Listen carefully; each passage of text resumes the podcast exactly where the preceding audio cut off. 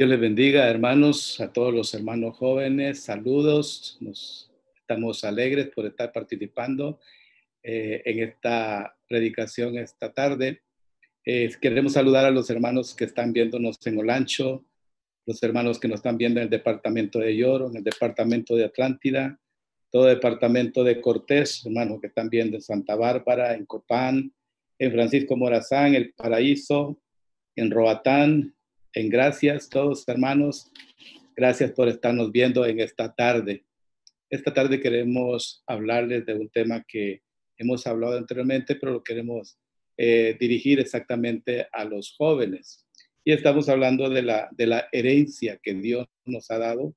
Todos queremos tener herencias. Eh, lastimosamente mi padre no me dejó mucha herencia más que mis genes pero hubiera querido que me dejara alguna propiedad, alguna cuenta bancaria o algo, pero no me dejó nada más que, más que su, su vida haber sido engendrada por él. Eh, cuando hablamos de herencia, y quiero, más que todo, quiero hablar de cómo nosotros podemos desperdiciar la herencia que Dios nos da.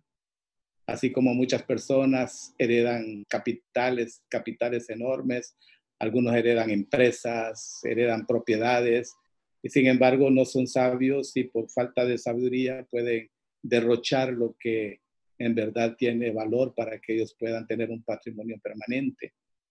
Ah, cuando hablamos de herencia así derrochada, siempre nos pensamos, el primero que pensamos es el hijo pródigo, un muchachito, un joven, uno de los dos hermanos, dos hermanos, porque este señor solo tenía dos hijos. Y el hermano menor pues pidió su herencia, la parte que le correspondía, y vino el padre y le repartió la herencia a los dos. El muchacho joven tomó su herencia y se fue para el mundo a derrochar su herencia hasta que quedó en la lipidia. No supo aprovechar la oportunidad para hacer un patrimonio, sino que lo único que pensó fue comenzar a disfrutar el dinero, los bienes que su padre le había dado, pues lo convirtió en dinero y lo derrochó con viviendo una vida bien, una vida bien licenciosa al punto de que un día se vio en la necesidad de buscar trabajo y no, encontraba trabajo, había venido mucha hambre a ese territorio y alguien le dio un trabajo para cuidar cerdos. En lo que estaba tocando, tocando ya el fondo, se dio cuenta de que había cometido un gravísimo error, no haber valorado lo que su padre le había dado. Y él en su imaginación pensó de que ya no tenía otra oportunidad y la única que le quedaba era volver donde su padre, aunque sea como uno de los sirvientes más, más, más humildes. Y dijo él, le voy a pedir perdón y le voy a reconocer con toda humildad que me equivoqué y tal vez él pueda darme otra vez un trabajo, aunque sea como, como trabajar, como un empleado, como un peón, como un siervo dentro de la casa, pues al menos ahí hay comida, al menos ahí hay techo, al menos ahí hay donde yo pueda estar más tranquilo el muchacho vuelve, su padre lo abraza, lo perdona y lo hace, le, hace, le da nuevamente los privilegios que tenía. Ese es, el, ese es el ejemplo clásico que nosotros siempre usamos cuando hablamos de desperdicio de la herencia, pero hay otros ejemplos en la Biblia. Por ejemplo, eh, eh, Isaac. Isaac tiene su esposa Rebeca. Ustedes saben cómo se casó Isaac de una manera sobrenatural con Rebeca. Rebeca, escogida por Dios, por la voluntad de Dios, se casa con Isaac. Isaac tiene 40 años cuando se casa con Rebeca. Ah, pasaron 20 años y Rebeca no podía tener hijos. Ya Isaac tenía 60 años y no había visto nietos y él estaba muy preocupado eh, eh, perdón, había visto hijos y estaba muy preocupado. Y va Rebeca y se presenta delante de Dios y consulta y Dios le responde favorablemente y le dice, sí, vas a salir embarazada. Ah, salió embarazada. Cuando está embarazada, eh, hubo un conflicto dentro de su vientre, sentía movimientos bien extraños, bien, bien violentos, creyó que se estaba muriendo, que algo raro estaba pasando allá adentro, no sabía exactamente qué pasaba, va donde el Señor y el Señor le dice, bueno, allá hay dos naciones que están peleando, pero el mayor va, el mayor va a servir al menor. es una profecía que Dios le da que está hablando de, está hablando de los, de los, de los judíos y el pueblo árabe. nacen los dos varoncitos, dos mellizos. Eh, nace primero, nace primero eh, Esaú. Atrás de Esaú viene, viene Jacob agarrándole el piececito a, a Esaú porque no se quería quedar atrás, no quería nacer mucho tiempo después. Y cuando nacen, pues eh, sus padres muy alegres por los, por los dos hijos que tenían. Viendo las inclinaciones que tenían cada uno, Isaac se inclina por su hijo Esaú, siendo que Esaú era un varón de, esos, de esos eh, eh, muy activos, de esos que les gusta mucho el campo, que les gusta mucho las armas, que les gusta mucho la cacería, que les gusta las cosas, las cosas fuertes. Y Isaac, pues, eh, perdón, y, Jacob era más, era más débil, era más apegado a su mamá. Entonces su mamá pues tenía como preferencia a, Jacob. Ahí encontramos un conflicto ya, comienza un conflicto de diferencia, de, predilecciones que no debería de existir dentro de la familia. Ah, como fue Esaú el primero que nació, Esaú tenía el derecho a la primogenitura. Esaú es el primogénito delante de Dios legalmente. Era el que tenía eh, el derecho a la doble porción de la tierra, era el que tenía derecho al sacerdocio y el que tenía derecho al reino. Pero en ese momento no había ni, no había ni, ni propiedades, pues no, no había terrenos, lo único que tenía su padre eran, eran vacas, eran, era, bueno, ganado, esclavos, sí tenía mucho dinero, pero no tenía tierras. Tampoco el sacerdocio no estaba muy claro cómo estaba funcionando y mucho menos un reino. No había reino en ese tiempo. Eh, se va un, en el versículo 29, en el capítulo 25 de Génesis, encontramos esta historia cuando Esaú se va, se va a casar y viene de casa, de casa, de, ir a, matar un animalito para traer para comer a la casa. Pero viene cansado el hombre y, eh, Isaac, eh, perdón, y Jacob en ese momento está haciendo una sopa y el hombre trae hambre, viene cansado y le pide a su hermano que por favor le regale, que le regale de la sopa. Pero el, eh, el hermano no estaba dispuesto a regalarle así nomás. En el versículo 29 del capítulo 25 de Génesis dice, y guisó Jacob un potaje y volviendo Saúl del campo ya cansado, dijo a Jacob, te ruego que me des de comer de ese guiso rojo, pues estoy muy cansado. Por tanto, fue llamado su nombre Edom, el nombre de Esaú fue llamado su nombre Edom. Y Jacob le respondió, véndeme en este día tu primogenitura. Le está diciendo, véndeme el derecho de la doble porción de la tierra, véndeme el derecho del sacerdocio y véndeme el derecho del reino. Esaú se quedó pensando, se quedó meditando en ese momento no estaba para pensar mucho, para meditar mucho, era un momento emotivo, era un momento de necesidad, su estómago le estaba exigiendo comida, estaba muy cansado y no estaba para pensar mucho y le dijo Jacob y le dijo le dijo Esaú, he aquí que yo me voy a morir. ¿Para qué pues me servirá la primogenitura? Así muchas veces nosotros menospreciamos las herencias, menospreciamos las cosas que, que tienen valor, pero nosotros no le damos valor. Y dijo Jacob, júrame en este día. Y él le juró y le vendió a Jacob su primogenitura. Entonces Jacob dio a Esaú pan y del guiso de las lentejas, y él comió y bebió y se levantó y se fue. Y así menospreció Esaú la primogenitura. Cuando hablamos del menosprecio a la primogenitura, yo estaba pensando en lo que sucedió en, Estados Unidos con México, que Estados Unidos necesitaba el territorio, un territorio que era propiedad de México, que ahora es Texas, y una, franja hasta el otro lado, salir hasta California.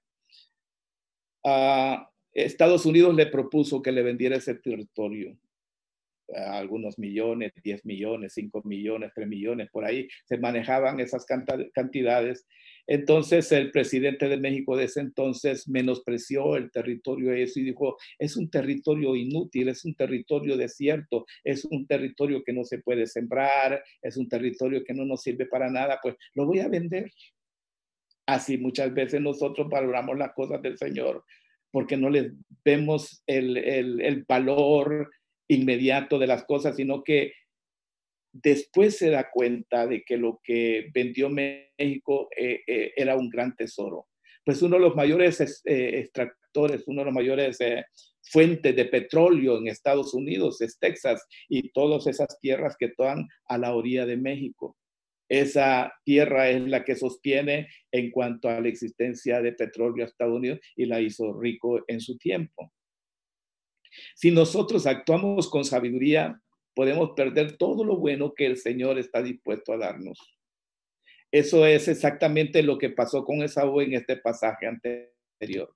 Cuando regresó de cacería estaba tan hambriento y su hermano Jacob estaba tan atento para aprovecharse con aquel tazón de sopa que se lo cambió a, cambio de su primogenitura y este aceptó el trueque sin pensar mucho. ¿Le parece bien que el hermano mayor hiciera este, este, intercambio a usted? ¿Le parece que fue justo, que fue bueno? Si somos nosotros miopes espirituales, nosotros también podemos renunciar a lo que es excelente a cambio de una satisfacción espiritual, a una satisfacción temporal, perdón. Por un momento de felicidad, por un momento de, de, deseo, por un momento en que se nos ciegan los sentidos y la carne sobresale y los deseos de la carne sobresale, en un momento como ese nosotros podemos, podemos perder esas cosas maravillosas que Dios nos ha prometido a nosotros. Hay promesas de parte de Dios de herencia, en Apocalipsis capítulo 11, perdón, capítulo 2, versículo 11, el Señor nos dice, el que venciere no sufrirá daño de la segunda muerte. Hermanos amados, si usted le pone atención a esta palabra, el que venciere no sufrirá daño de la segunda muerte. Significa que aunque nosotros, que aunque nosotros muramos, no vamos a morir dos veces Vamos a morir una vez y después vamos a ser resucitados para tener vida eterna. Sin embargo, el que no recibe a Jesús como Señor y Salvador, el que se el que se resiste a, recibir la vida de Dios va a morir una vez, después va a ser resucitado para ser juzgado, luego condenado y morirá por segunda vez. Mas nosotros los hijos de Dios tenemos la promesa de Dios que no sufriremos la segunda muerte. Ese es un regalo de Dios. Ninguno de nosotros merece nada. Al Señor le pareció bien regalarnos eso como hijos suyos, como herencia. En el capítulo 3 de Apocalipsis, el versículo 5 dice, el que venciere será vestido de vestiduras blancas. Y usted pone a pensar, vestiduras blancas, ¿qué significa vestiduras blancas? Me llevó la mente a unos videos que estaba viendo la vez pasada acerca de Dubái y miraba a los príncipes de Dubái la manera distinguida con que ellos visten. Estaba viendo reuniones de príncipes, todos con unos trajes blancos y unas cosas blancas que le cubría sus cabezas y una elegancia tan preciosa de ver aquel montón de príncipes con algunas fajas doradas y capas doradas qué distinguida se mira esa gente. ¿Se, imagina usted nosotros en la presencia de Dios, en la presencia de toda la creación, vestidos como príncipes de ropas blancas, pero de un blanco, de un blanco como el blanco en la transfiguración del monte, que comenzó a brillar y a brillar y a brillar como el sol, y la gloria, la gloria del Señor estaba en sus ropas, se miraba por medio de sus ropas la gloria de nuestro Señor Jesucristo. Y también dice, aparte de que los voy a vestir de ropa blancas, no borraré su nombre de la vida eterna. No borraré su nombre, perdón, del libro de la vida. Allí estará nuestro nombre. El día que nosotros seamos llamados a comparecer ante el Señor, allí va a aparecer Juan Méndez, Carlos Perdomo, Roberto Sosa, Guillermo Maldonado, excepto, etcétera, etcétera, etcétera, ahí va a estar el nombre apuntado, ahí va a estar su nombre si permanece, si vence. El que venciere será vestido de ropa blanca y no borraré su nombre del libro de la vida. Cuando usted se presente delante del Señor, va a buscar su nombre. ¿Cómo se llama usted? Disculpe, Juan Pérez. Vamos a buscar a Juan Pérez. Oh, aquí hay un Juan Pérez. Vamos a ver su fotografía, a ver si se parece a usted. Exactamente ustedes pase al gozo de mi Señor. Y nada más, y nada más que eso, no, no, hay más todavía. Y dice, y confesaré su nombre delante de mi Padre. Cuando yo oigo a alguien que está predicando en una multitud, digamos que está predicando en una multitud de cinco mil personas, y el que está predicando habla de, de un amigo de él, es que mi amigo José Tábora y el amigo José Tábora está allí y se siente muy orgulloso de que el que está hablando lo tome en cuenta y mencione su nombre. confesaré su nombre delante de mi Padre. Lo siento como llegar delante de la presencia de, del Padre, nuestro Señor Jesucristo, con uno de nosotros de la mano. Padre, quiero presentarte a Roger Díaz. Conocí a Roger Díaz, como que no lo voy a conocer desde el día, desde el día que estaba en el vientre de su madre, desde antes ya lo conocía. Conozco su nombre, y tú lo vienes a confesar, claro, Roger, ven para acá y lo abraza el Señor, el Padre. Mi Padre nos va a abrazar, nuestro Padre nos va a abrazar y va a mencionar nuestro nombre. De repente que ya no nos vamos a llamar como nos llamamos ahora, pues vamos a tener un nombre nuevo. Bendito Dios que nos va a dar un nombre nuevo. Nadie sabe nuestro nombre, solo nosotros vamos a saber y Él, él va a mencionar nuestro nombre y qué glorioso que nuestro Padre nos va a reconocer por nuestro nombre y también confesaré su nombre delante de los ángeles, millones de ángeles viendo la gloria de los redimidos. Y van a decir, bueno, eh, señores ángeles, les voy a presentar aquí a Roberto, Roberto Salgado, nacido de nuevo en 1989, exactamente el 15 de septiembre del 89. Roberto Salgado y Los Ángeles, ah, Roberto Salgado, Roberto, Roberto, Roberto. Confesaré su nombre delante de mi Padre delante de los ángeles. Y usted dice, bueno, pues eso no es muy importante. Mm, habría que estar en ese lugar. La Biblia muchas veces no menciona a personas que no son muy gratas. No menciona, por, por ejemplo, a la madre de Sansón. No dice cómo se llama. No dice cómo se llama a la madre de Lot la, perdón, la mujer de Lot, no la menciona por nombre, ni a la esposa de Noé tampoco la menciona por nombre, ni el, ni el rico aquel amigo de Lázaro que le daba de comer a Lázaro, tampoco menciona su nombre, ni menciona tampoco el Señor Jesucristo el nombre de aquel joven que llegó a decirle, Señor, Señor, yo, ¿qué hago yo para entrar en el reino de los cielos? No menciona el nombre de él, solo dice que era un hombre rico nada más, pero a otras le menciona el nombre, no solo una vez, sino muchas veces para que se mencione también, nosotros lo mencionemos cuando leamos la Biblia.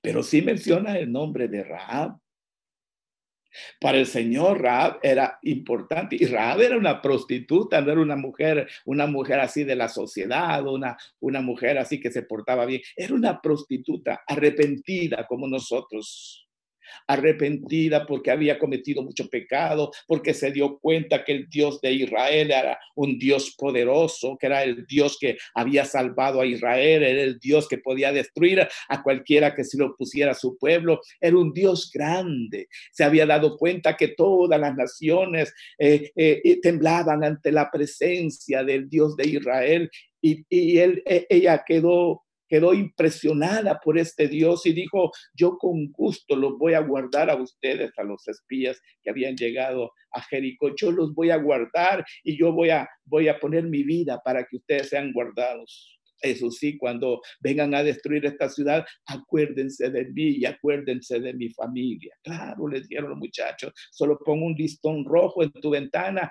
y nadie va a tocar tu morada y nadie va a tocar tu familia y nadie te va a tocar. Y ahí quedó la historia de una prostituta.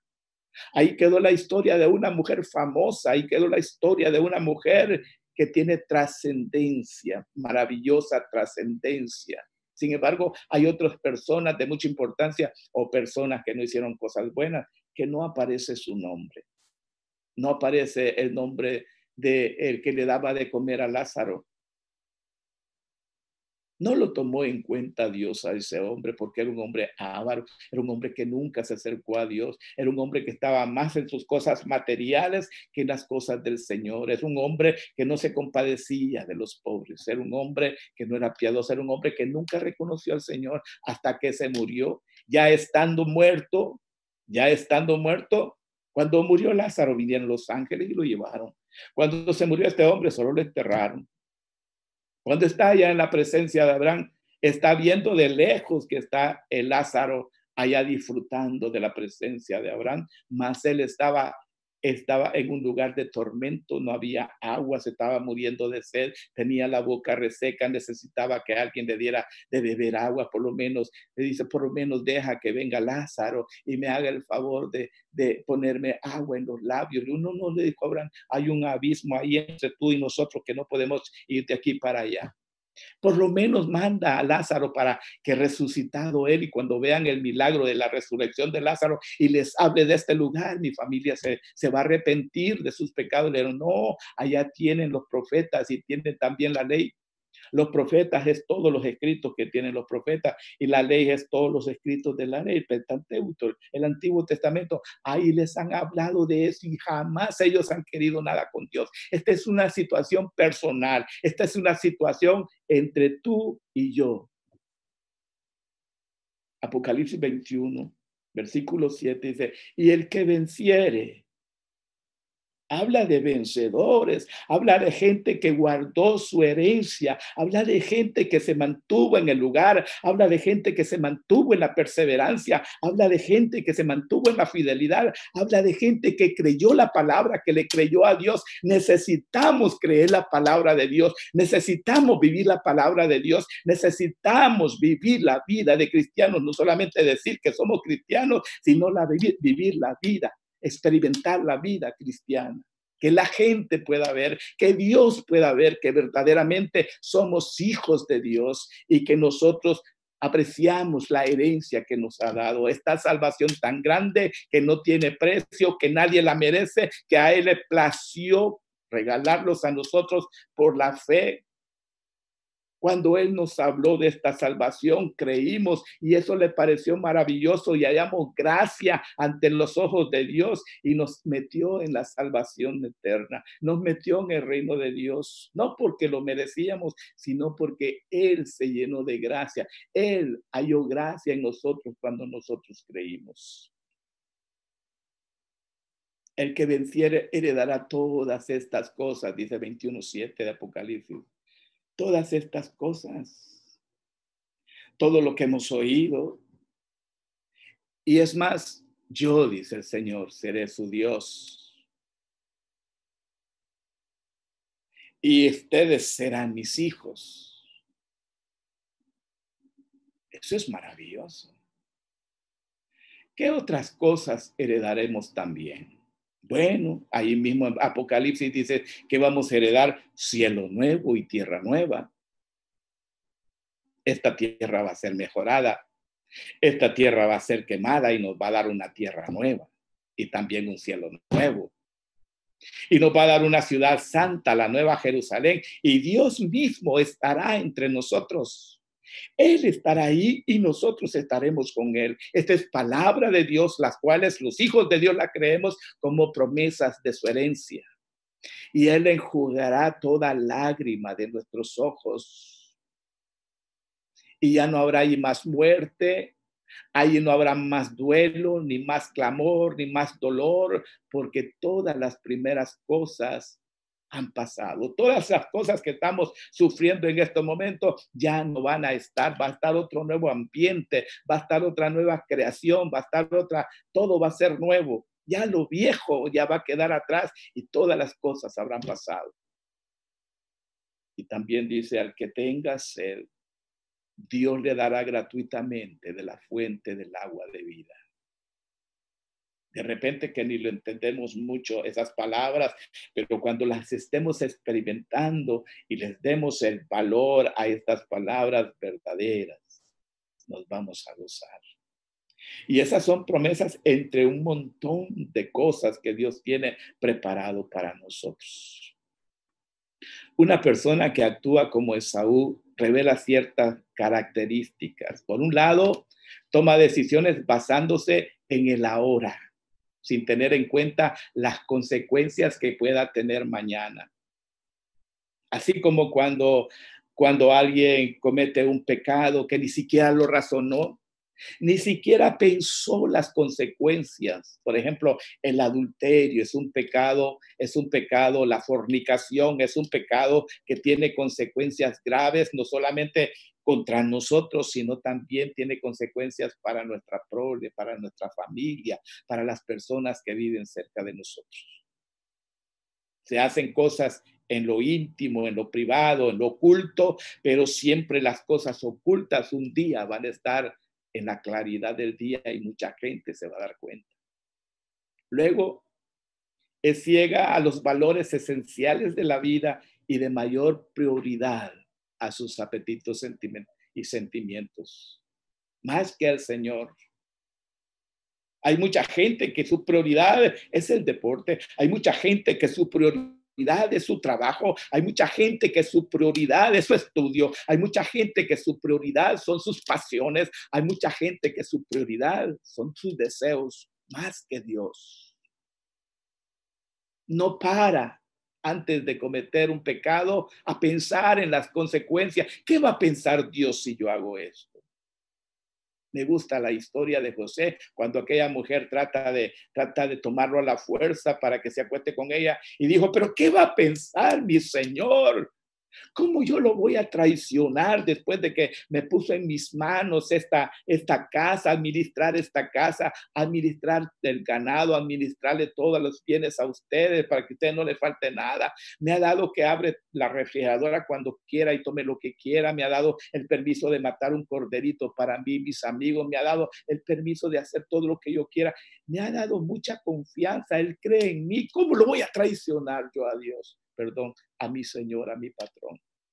Y no solamente pensaba en su patrón, estaba pensando también en Dios. ¿Qué va a pensar Dios si yo soy infiel? Y todo esto le valió a este varón, a José, para que al final llegara a ser su administrador de Egipto, del reino de Egipto.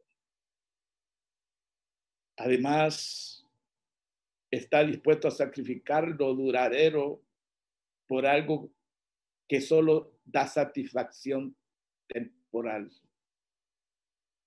José bien pudo sacrificar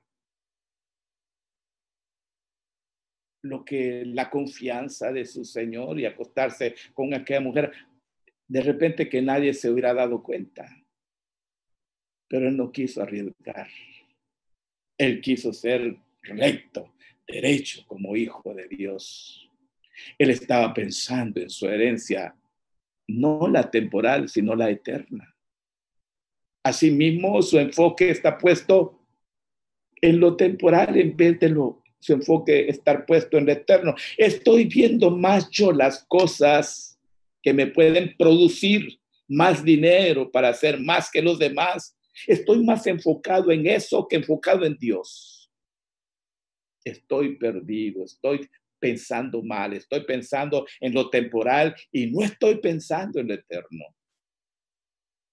Abraham pensaba en lo eterno, aunque tenía muchas posesiones, pero su pensamiento, su corazón estaba en lo eterno, no en lo temporal. Esto temporal se queda, nos morimos, se queda. Esto lo podemos disfrutar 60, 70, 80 años, pero no lo vamos a disfrutar eternamente. Esto se va a quedar desnudo. Nosotros nacimos desnudo, vamos a volver a la tierra, pero en la resurrección nada de lo que hicimos aquí nos vamos a llevar.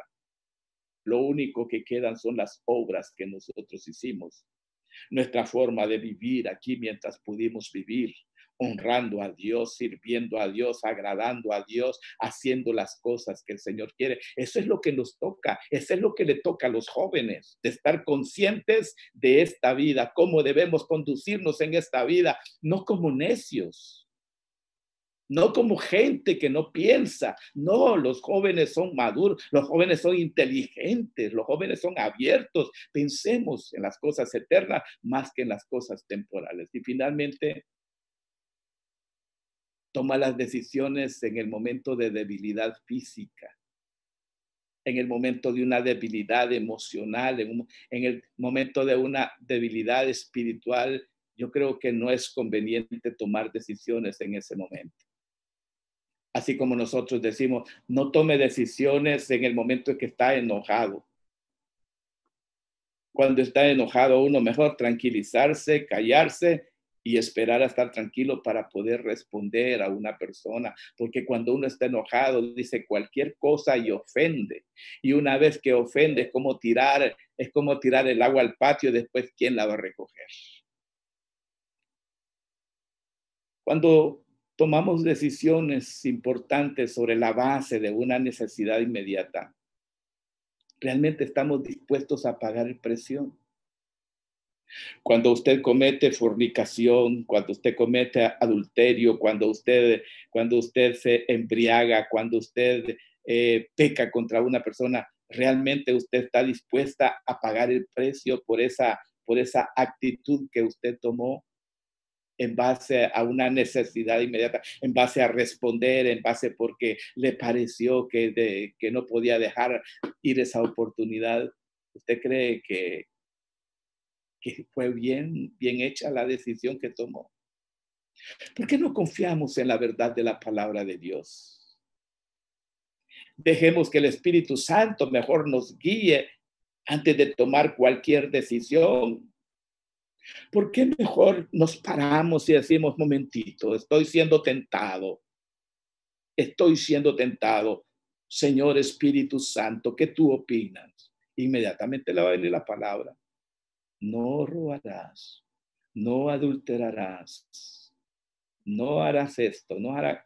Y verdaderamente que no puedo hacerlo.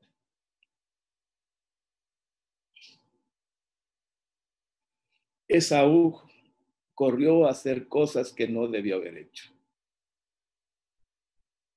Cambió el regalo de Dios por una sopa. Tú puedes cambiar el regalo de Dios por una prostituta, por una polvo blanco, por una dinero dinero que de repente no te va a servir por mucho tiempo. Romanos 9, capítulo 9, versículo 3 te dice, como está escrito, a Jacob amé, mas a Esaú aborrecí. Qué triste que diga Dios, amé a este, pero a este lo aborrecí. Este hizo la voluntad mía, mas este todo lo contrario. Le hablé, le hablé, le hablé. Lo quise convencer como hizo, como hizo con Caín el Señor. ¿Cuántas veces le habló Dios a Caín? Haz esto, Arrepiéntete, no te enojes con tu hermano, no vayas a hacer algo malo. Mira que el pecado está a la puerta y estás echándote, no dejes que entre más. Él no hizo caso mató a su hermano. Ya que tenemos el conocimiento de nuestra herencia en Cristo, tenemos que caminar en ella porque al igual que Saúl podemos nosotros desperdiciar también nuestra herencia. Alguien puede ser salvo y sin embargo no disfrutar de la herencia viviendo una vida sin poder. Es cristiano, pero no puede orar por los enfermos. Es cristiano, pero no puede orar por la necesidad de otro. Es cristiano, pero no tiene tiempo de oración. Es cristiano, pero no lee la Biblia. Es cristiano, pero no se congrega. Es cristiano, pero el fruto del Espíritu no se le va por ningún lado. Es enojadísimo. Es enamoradísimo. Es mecha corta. Es impaciente no le cae bien todo mundo. ¿Y el fruto del Espíritu? ¿Cuál es el fruto del Espíritu? El fruto del Espíritu es el amor. Y el amor tiene elementos como gozo, paz, bondad, benignidad, dominio propio, templanza, etcétera, etcétera. Pero ninguna de esas cosas se le ve. Verdaderamente es un hijo de Dios. Está pensándolo bien. Y tampoco le gusta mucho la comunión entre los hermanos, la comunión de la iglesia. Casi no se congrega y dice ser cristiano. Podemos desperdiciar nuestra herencia de dos maneras. Viviendo una vida legalista o viviendo una vida de libertinaje. Las dos cosas son extremos como jóvenes. El libertinaje, ¿cómo el libertinaje? ¿Cómo puedo vivir una vida de libertinaje? Bueno, viviendo viviendo en los deseos de la carne, dándole rienda suelta a todo lo que apetece mi cuerpo, el apóstol Pablo escriba a los hermanos de Galacia en Gálatas capítulo 5, versículo 19 al 21 y les dice estas palabras. Ahora bien, las obras de la carne son evidentes, se pueden ver de el arco, lo puede notar todo mundo. ¿Cuáles son? Bueno, la inmoralidad, inmoral, mira pornografía, desea la mujer de su prójimo, es más, las enamoran, desea las cosas que no son de él. La impureza, sus pensamientos, tiene pensamientos impuros, tiene sueños exageradamente impuros, porque tal es el corazón. Así hay una expresión en la inconsciencia. La sensualidad, Idolatría, usted va a decir, idolatría yo, puede hacer cualquiera de esas cosas, pero no idolatría. Ya vamos a ver. La hechicería, imagínese que va acompañado de la inmoralidad y la impureza, la hechicería. Enemistades, o oh, es que yo con ese no me llevo. Ese, jamás le voy a hablar a ese hijo de Dios. Pleitos, peleando con su hermano, celos, enojos, rivalidades, disensiones, sectarismos, envidia, borracheras, orgías y todo aquello que se parece a esto.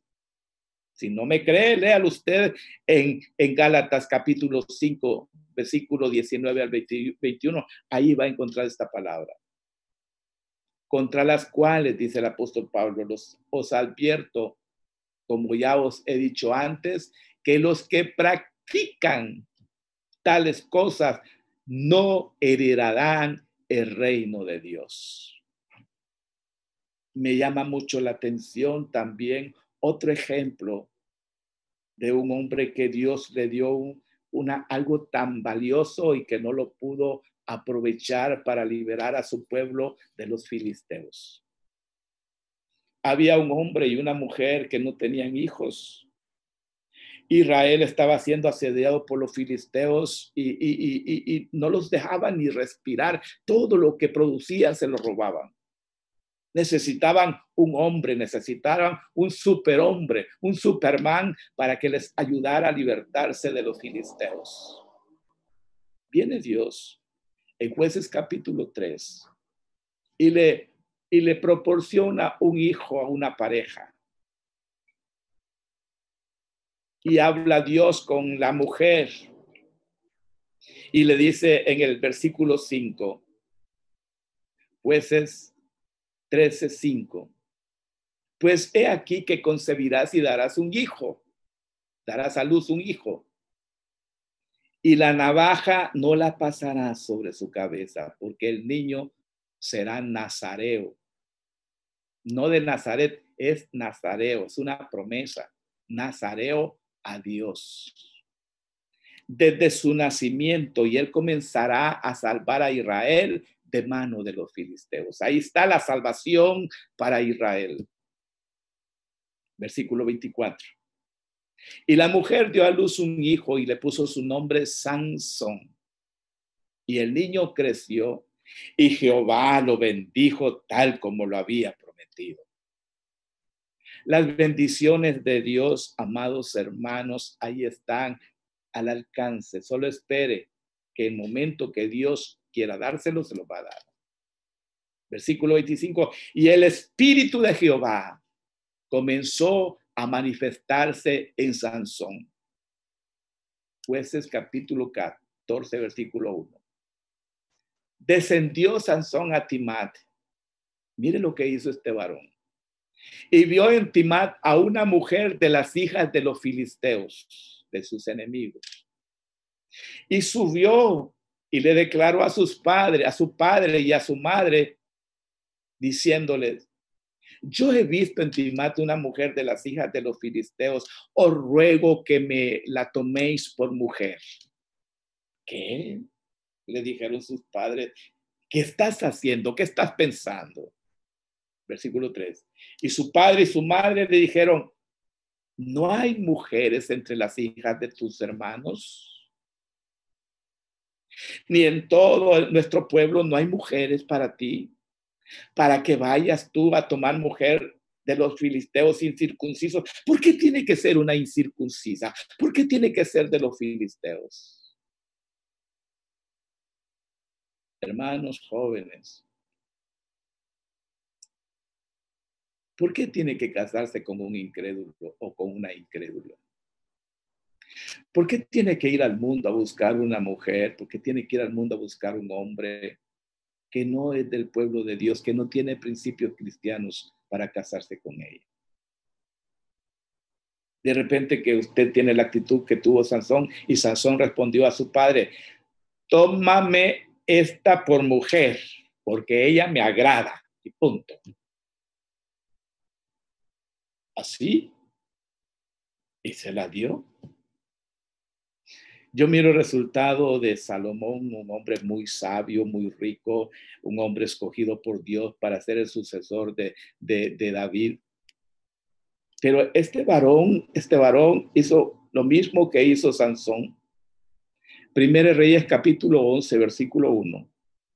Pero el rey Salomón amó, además de las mujeres de la hija de Faraón, ya de por sí la primera ya era una de las personas que no eran gratas para Dios, de la hija de Faraón. Los, los, los, los egipcios tienen muchos dioses, entre ellos tienen un dios con cabeza de vaca o de buey y cuerpo de hombre, la cual le adoran y es su dios y no sé qué más.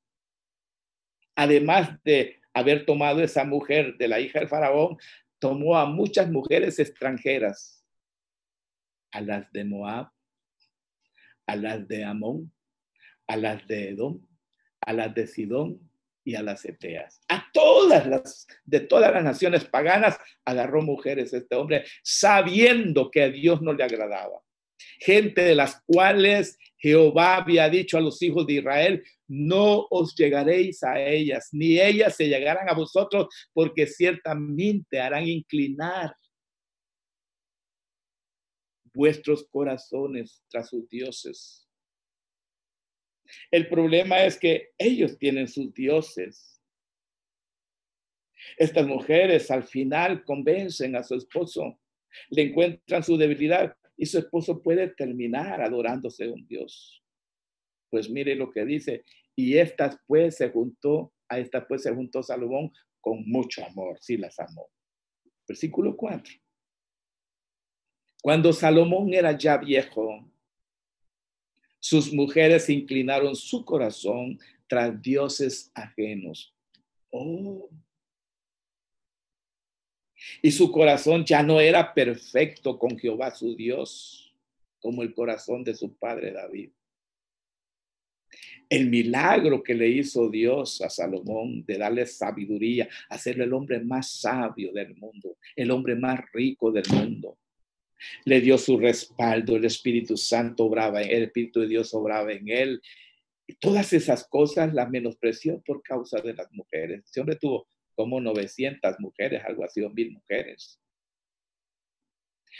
Todo eso porque el Señor lo había dicho en Deuteronomio 7, versículo 3, dice, no emparentarás, no emparentarás, no contraerás matrimonio con ellas, no darás hijo, tu hija a su hijo, ni tomarás a su hija para tu hijo, porque desviarán a tu hijo de en pos de mí y servirán dioses ajenos y el furor de Jehová se encenderá sobre vosotros y te destruirán pronto.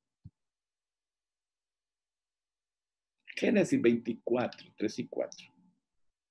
No tomarás para mi hijo, dijo Abraham a su siervo, de las hijas de los cananeos. No quiero que Isaac se case con una cananea, sino que irás a mi tierra, irás hasta Mesopotamia, hasta Irak, ahí donde está mi parentela, y tomarás mujer para mi hijo Isaac. Yo no quiero que mi hijo se case con una mujer de estas, porque ellas son paganas y son ídolos. Mire el corazón de Abraham, hermano, los principios que este varón tenía. ¿Cómo no va a ser el padre de la fe? ¿Cómo le creyó a Dios en todo aspecto? Le fue fiel en todas las cosas y fue un hombre próspero, un hombre bendecido, que no le causó ningún daño las posesiones, porque siempre le ponía a él prioridad a las cosas eternas, a las cosas de Dios. Aunque tenía las cosas en abundancia, su deseo en su corazón era agradar a Dios y esperar en Dios más que en su propia capacidad y en las cosas de la tierra.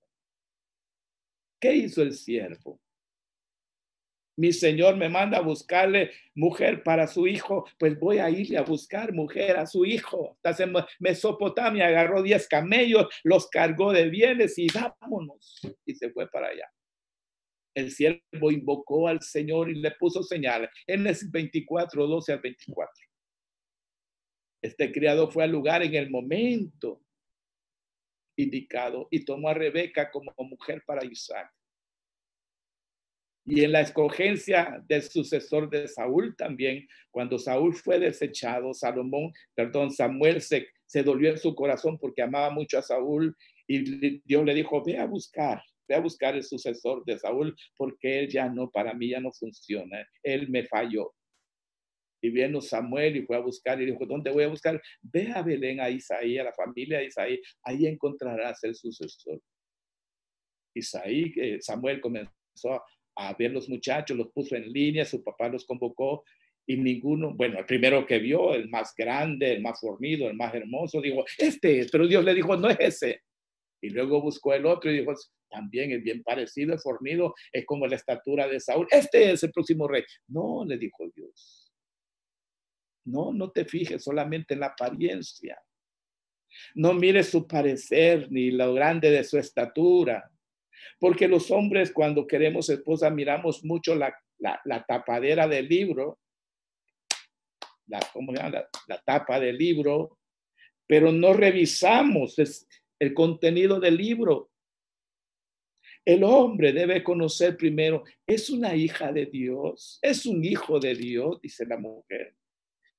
Si tú eres cristiano y tú quieres y tú quieres una mujer consagrada, búscate una mujer de Dios Hazte amiga de ella antes de hacerte novio primero. Hazte amiga de ella. Investiga a ver cómo es ella, si es una mujer hacendosa, si es una mujer que ama a sus padres, que los honra, que es educada con sus padres. Pues de la misma manera te va a tratar a ti.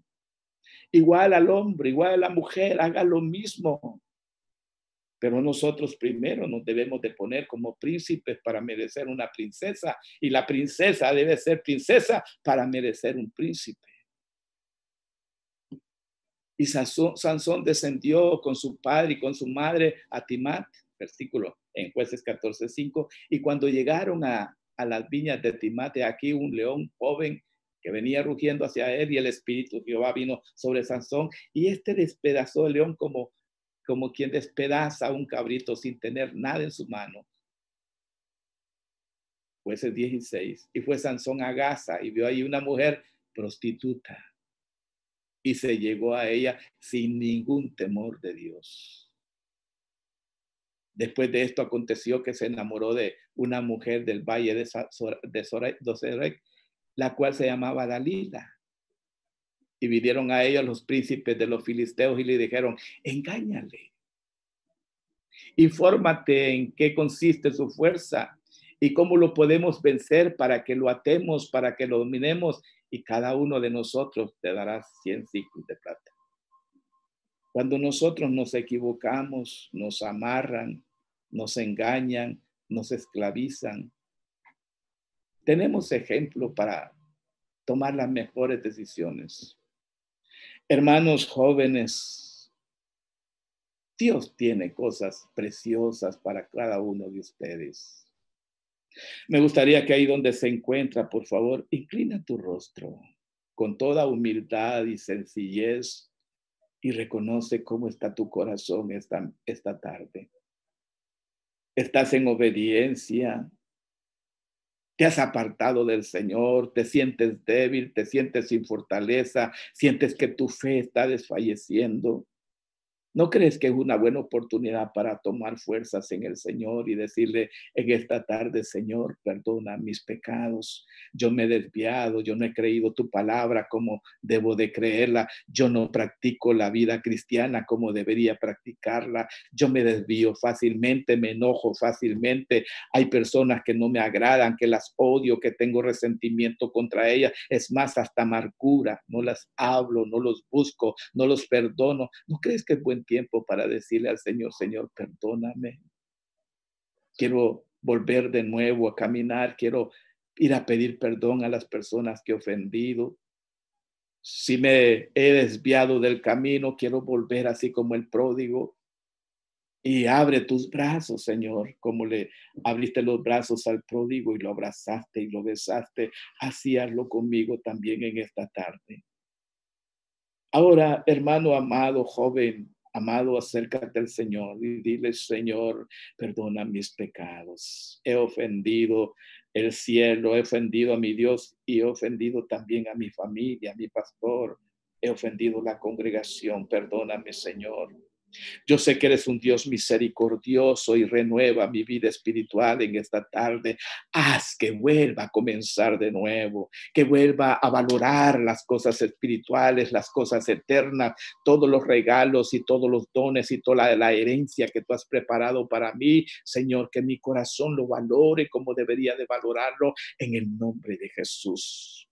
Me arrepiento de mis pecados, de mis faltas. Lávame con tu sangre preciosa. Si hay alguien que quiere recibir a Jesucristo como Señor y Salvador, dile, Señor, yo soy pecador. Yo confieso que he sido pecador y que necesito la salvación. Yo creo en ti que eres mi Salvador. Te recibo en esta tarde como Señor y Salvador. Y dame la experiencia sobrenatural de nacer de nuevo y experimentar la nueva naturaleza que tienes preparada para mí y poder ser llamado hijo tuyo y poder participar de esa herencia juntamente con mi Señor Jesucristo. Aquí estamos en esta tarde, Señor, suplicando tu favor.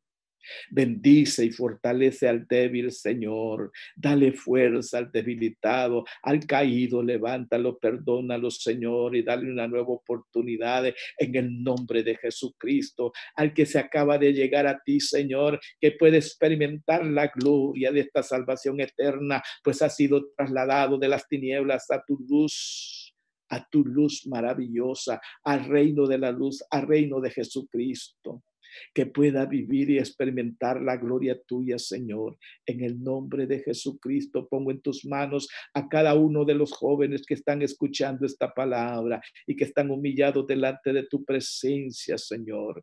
En el nombre de Jesús, yo sé que tú lo estás viendo. Yo sé que tú conoces la condición de su corazón y el arrepentimiento que hay en su vida en este momento. Tócalo, quebranta toda dureza, echa fuera todo lo que no te agrada en ellos, Señor, échalos fuera y libéralos, libéralos en el nombre de Jesucristo.